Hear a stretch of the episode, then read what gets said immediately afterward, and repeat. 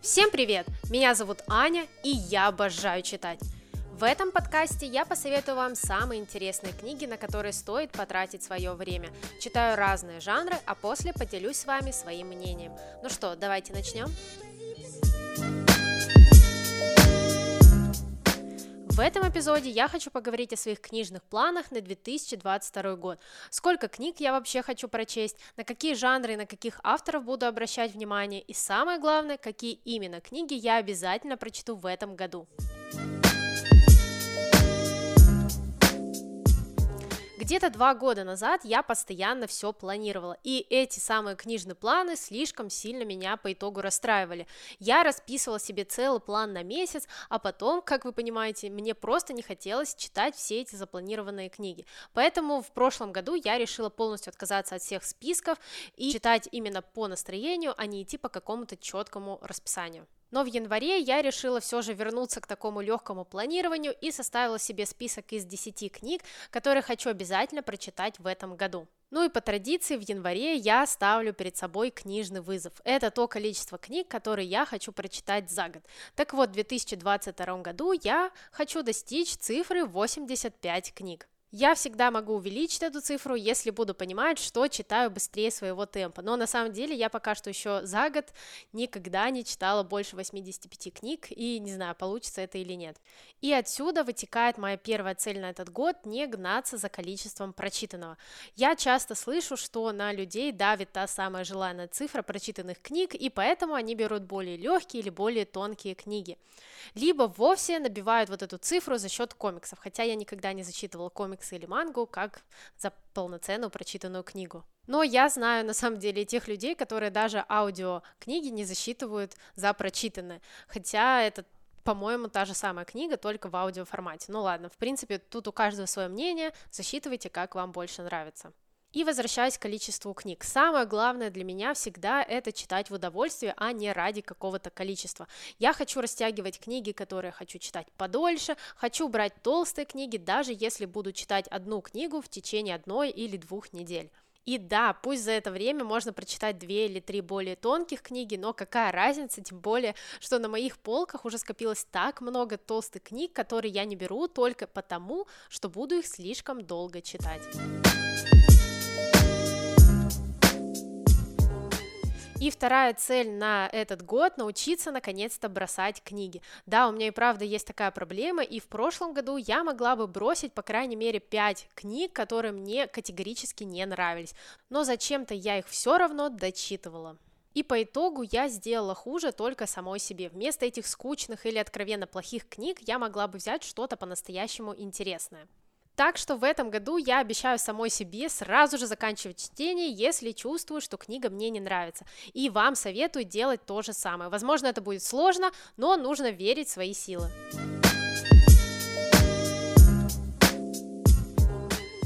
А следующая цель на этот год связана уже с книжными жанрами и направлениями.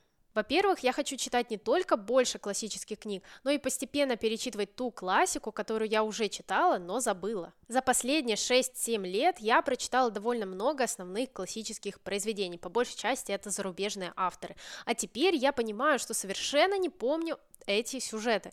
Сейчас в ближайших планах у меня прочитать «Убить пересмешника», «Гордость и предубеждение» и «Над пропастью воржи». Пока что я отметила для себя только эти произведения, но в будущем, конечно, список для перечитывания будет расширяться. И в силу возраста, и в силу того, что вы постоянно меняетесь, перечитывая эти книги, вы будете открывать их все с новой и с новой стороны. И возвращаясь к моим целям на год, я очень хочу начать читать фантастику. Почему-то я всегда обхожу этот жанр стороной, либо крайне редко берусь за такие книги. Вот фильмы на подобную тематику, пожалуйста, я всегда смотрю их с удовольствием, а с книгами ситуация более тяжелая.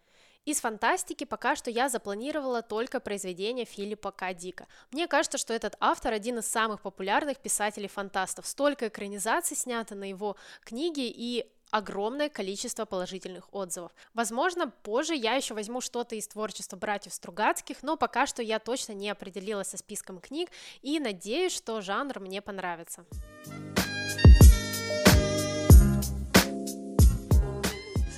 Ну а теперь давайте перейдем к конкретным книгам, которые я запланировала прочитать в этом году. Всего я запланировала 10 произведений, и эти книги станут для меня таким вызовом на этот год. Эти произведения либо слишком объемные и внушают такой страх браться за них, либо они слишком серьезные, ты просто не знаешь, с какой стороны к ним поступиться, ну, либо они попросту давно лежат на моих полках, и я уже совершенно забыла, что они у меня существуют.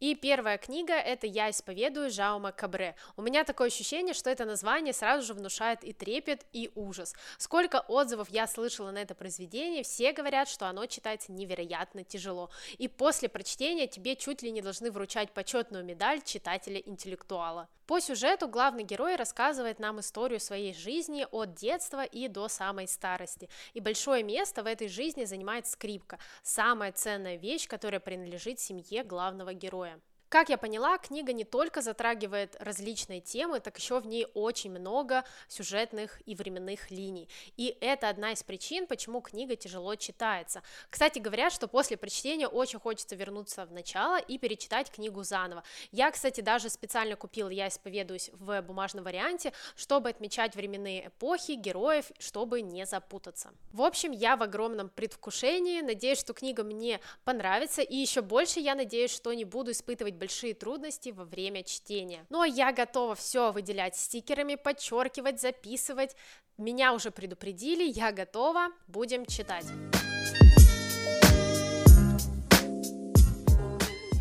И следующая книга – это «Соловей» от Кристин Ханы. Это мой любимый автор, об этом я уже говорила. Я обожаю стиль повествования, я обожаю темы, которые Кристин Хана поднимает в своих произведениях, и я не понимаю, почему до сих пор не прочитала эту книгу. Соловей рассказывает нам про двух сестер Изабель и Виану. Перед нами очень разные девушки со своим характером и своей судьбой. И тут в их жизнь приходит Вторая мировая война, которая заставляет героинь бороться и выживать. Вообще, я довольно редко читаю книгу на военную тематику, все же мне морально тяжело даются такие сюжеты. Но обычно, если я читаю историю про войну, это всегда очень яркие и незабываемые книги. Поэтому я надеюсь, что Соловей тоже окажется в числе таких удивительных произведений. Кто-то ругает эту книгу за историческую недостоверность, но все же автор никогда не претендовала на какую-то абсолютную точность в фактах. Я же жду от этой книги сильной драмы, пронзительного сюжета и яркого финала. Пока что все книги, которые я читала у Кристин Ханы, мне безумно нравились, и поэтому не сомневаюсь, что Соловей тоже войдет в число любимого прочитанного у этого автора.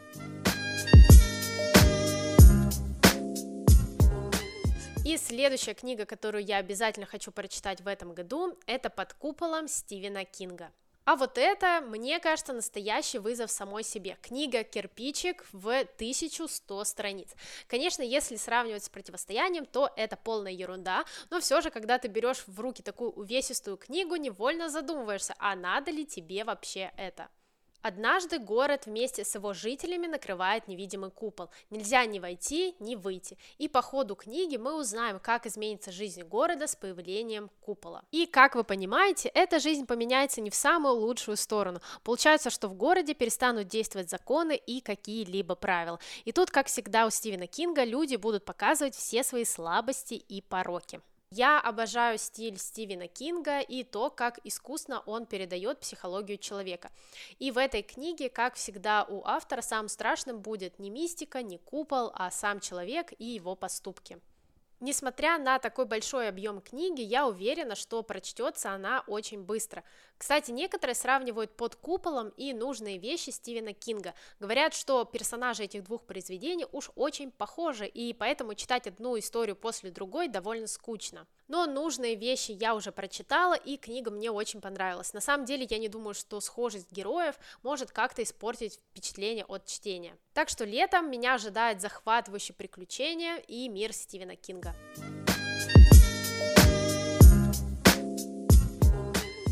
Следующая книга в моем списке – это «Золотой дом» Салмана Ружди. У этого автора я еще ничего не читала, и Салман Ружди – это британский писатель индийского происхождения. Автор довольно популярный, и сейчас я очень часто вижу отзывы на его книги у разных книжных блогеров. Перед нами семейная сага. Это уже большой плюс, ведь истории про жизнь разных семей – моя большая книжная любовь. Семья Голден переезжает в Нью-Йорк в поисках лучшей жизни. И всем соседям очень интересно, что это за таинственная семья, которая состоит из отца и трех сыновей, и почему эта семья живет в их доме. По ходу сюжета мы будем узнавать, почему главные герои переехали, от чего они бежали, и самое главное, что с ними случится дальше. Судя по отзывам, сначала мы читаем обычный роман про семью, который после трансформируется в сценарий. Я подобное еще никогда не читала, и мне очень интересно, что же собой представляет эта книга. Также говорят, что это произведение очень масштабное. Здесь есть разные отсылки не только к фильмам и к различным направлениям поп-культуры, но и также размышления о политике Америки. От «Золотого дома» я жду историю людей, которые уехали из родной семьи и родной страны.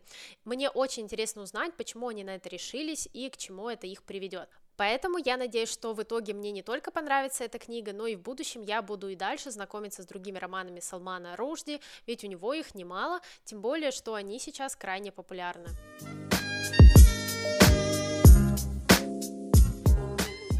И моя следующая запланированная книга – это «Правила виноделов» Джона Ирвинга. Роман рассказывает нам о сиротском приюте, заведующий которого является врачом.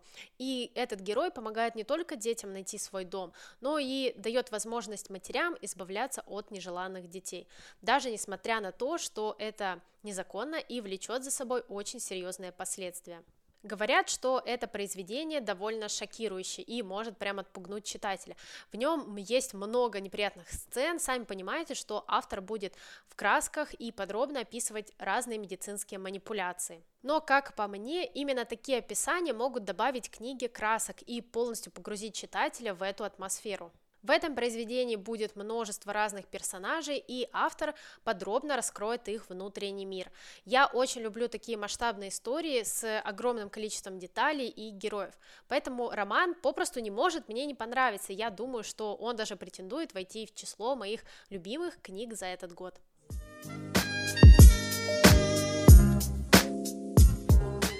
И следующий пункт в моем списке – это «Богач-бедняк» Ирвина Шоу. У автора я уже читала «Ночной портье». Не могу сказать, что этот роман мне уж очень сильно понравился, но он оставил после себя довольно приятное впечатление. И я брала «Ночной портье» именно для того, чтобы познакомиться с автором и понять его стиль. Это история о семье Джордахов, а именно мы узнаем про двух братьев и сестру. Роман расскажет нам о судьбах каждого из главных героев от детства и до взрослого возраста. Как я поняла, это очень подробный роман, в котором автор прям по полочкам разбирает характеры персонажей. Я обожаю такие произведения, ведь ты читаешь мотивы героев и понимаешь, почему они поступили так, а не иначе. И самое главное, ты понимаешь, почему они стали в итоге именно такими людьми, что повлияло на формирование их как личности. Кстати, в книге ни много ни мало 760 страниц в оформлении от АСТ с мягкой обложкой. Но объема я не боюсь, и для меня самое главное, чтобы автор не растягивал сюжет и не наводил скуку. Так что я жду добротную семейную историю с яркими персонажами, которая будет легко и увлекательно читаться.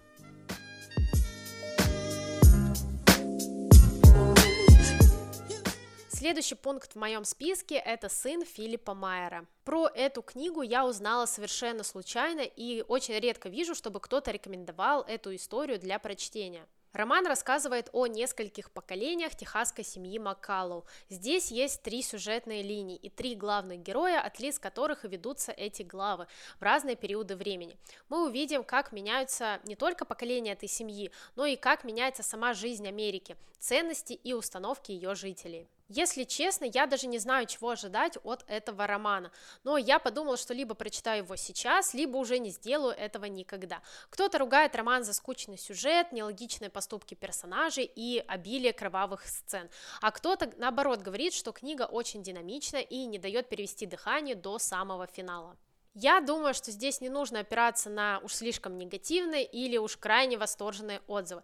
Нужно брать книгу самой и читать, чтобы прочувствовать все на себе, что я и сделаю в ближайшее время.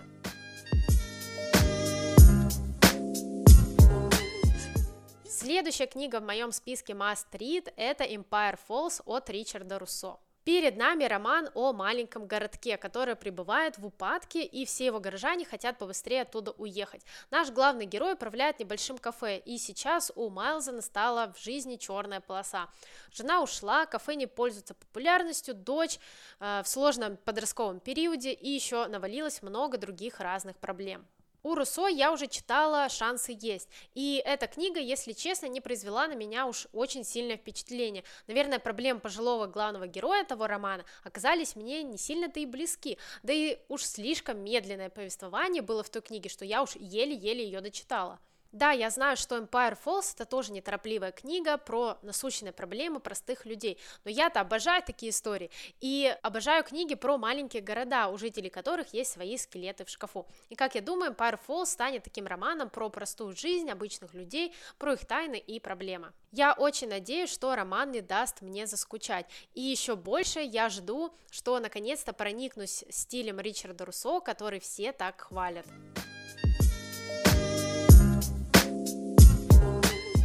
И девятый пункт в моем списке прочитать на этот год – «Пиранези» от Сюзанны Кларк. Если по секрету, то к записи этого эпизода я уже прочитала Пиранези, и сейчас я расскажу вам, что я ожидала от книги перед ее прочтением.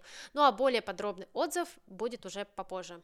Главный герой книги – это Пиранези, который живет в доме со своим отдельным миром. Внутри этого дома огромное количество разных залов, а внутри этих залов есть наводнения, птицы, облака, античные статуи и еще многое-многое другое. И по ходу чтения мы узнаем, почему главный герой живет в этом доме, как он сюда попал и что с ним случится дальше. В отзывах говорили, что сначала ничего не понятно, потом ты еще больше путаешься и в итоге должен читать какие-то дополнительные материалы, чтобы понять мысль автора. Но на самом деле это совсем не так. Пока что я вам не буду давать полноценный отзыв и скажу более кратко. Сначала сюжет и правда сложный, тебе вообще ничего не понятно, но потом ты постепенно втягиваешься в книгу, и после прочтения тебе все абсолютно ясно, и даже без каких-либо дополнительных статей или комментариев о книге. Пиранези это очень необычная книга, но мне она понравилась, и самое классное, что роман заставляет тебя думать и размышлять. Я уже могу посоветовать вам познакомиться с Пиранези и вообще не слушать о том, что эта книга скучная или непонятная.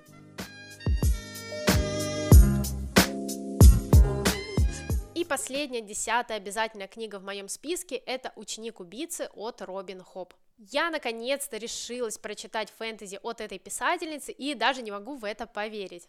Уже который год я отовсюду слышу про этого автора, и восторженные отзывы не дают мне жить. Поэтому я решила сама проверить, что это за книги и почему их читают. Если честно, я даже не хочу смотреть сюжет, чтобы не передумать браться за первую книгу первого цикла. Кстати, да, у Робина Хоп целых пять циклов, которые относятся к одному и тому же миру. их нужно читать один за другим, чтобы не поймать каких-то спойлеров и не испортить себе впечатление от всей этой огромной истории. Вообще, я люблю фэнтези, но именно героическое фэнтези со всеми этими боями, с этой эпичностью меня немного пугает. Поэтому я решила не строить каких-либо ожиданий, чтобы потом не расстраиваться в случае чего. Но все отзывы, что я слышала, были крайне позитивные, и уже это дает мне хоть какую-то надежду на лучшее.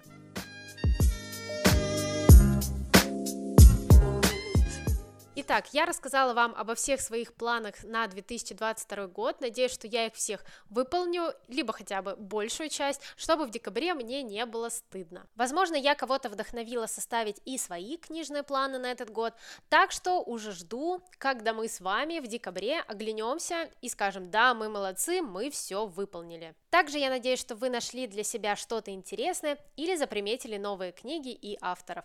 Ну а мы с вами услышимся уже в следующих эпизодах. Не забудьте подписаться, чтобы не пропустить новые выпуски. Всем пока и пусть вам попадаются только хорошие книги.